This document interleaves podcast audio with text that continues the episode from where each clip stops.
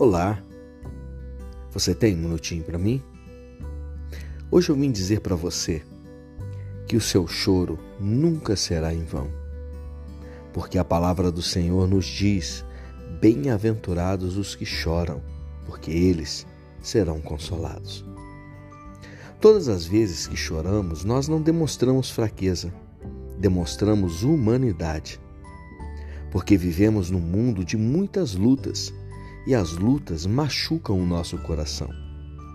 Porém, quando o Senhor nos fala de consolo, ele nos fala também sobre cuidado, pois ao cuidar de nós, ele demonstra que em tempo algum estaremos sozinhos.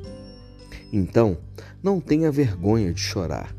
Pelo contrário, tenha alegria em saber que o seu choro sempre será atendido, pois você tem um Deus presente que sempre estará com você para te consolar em todos os momentos de tristeza. Obrigado por me ouvir e que Deus abençoe muito seu dia.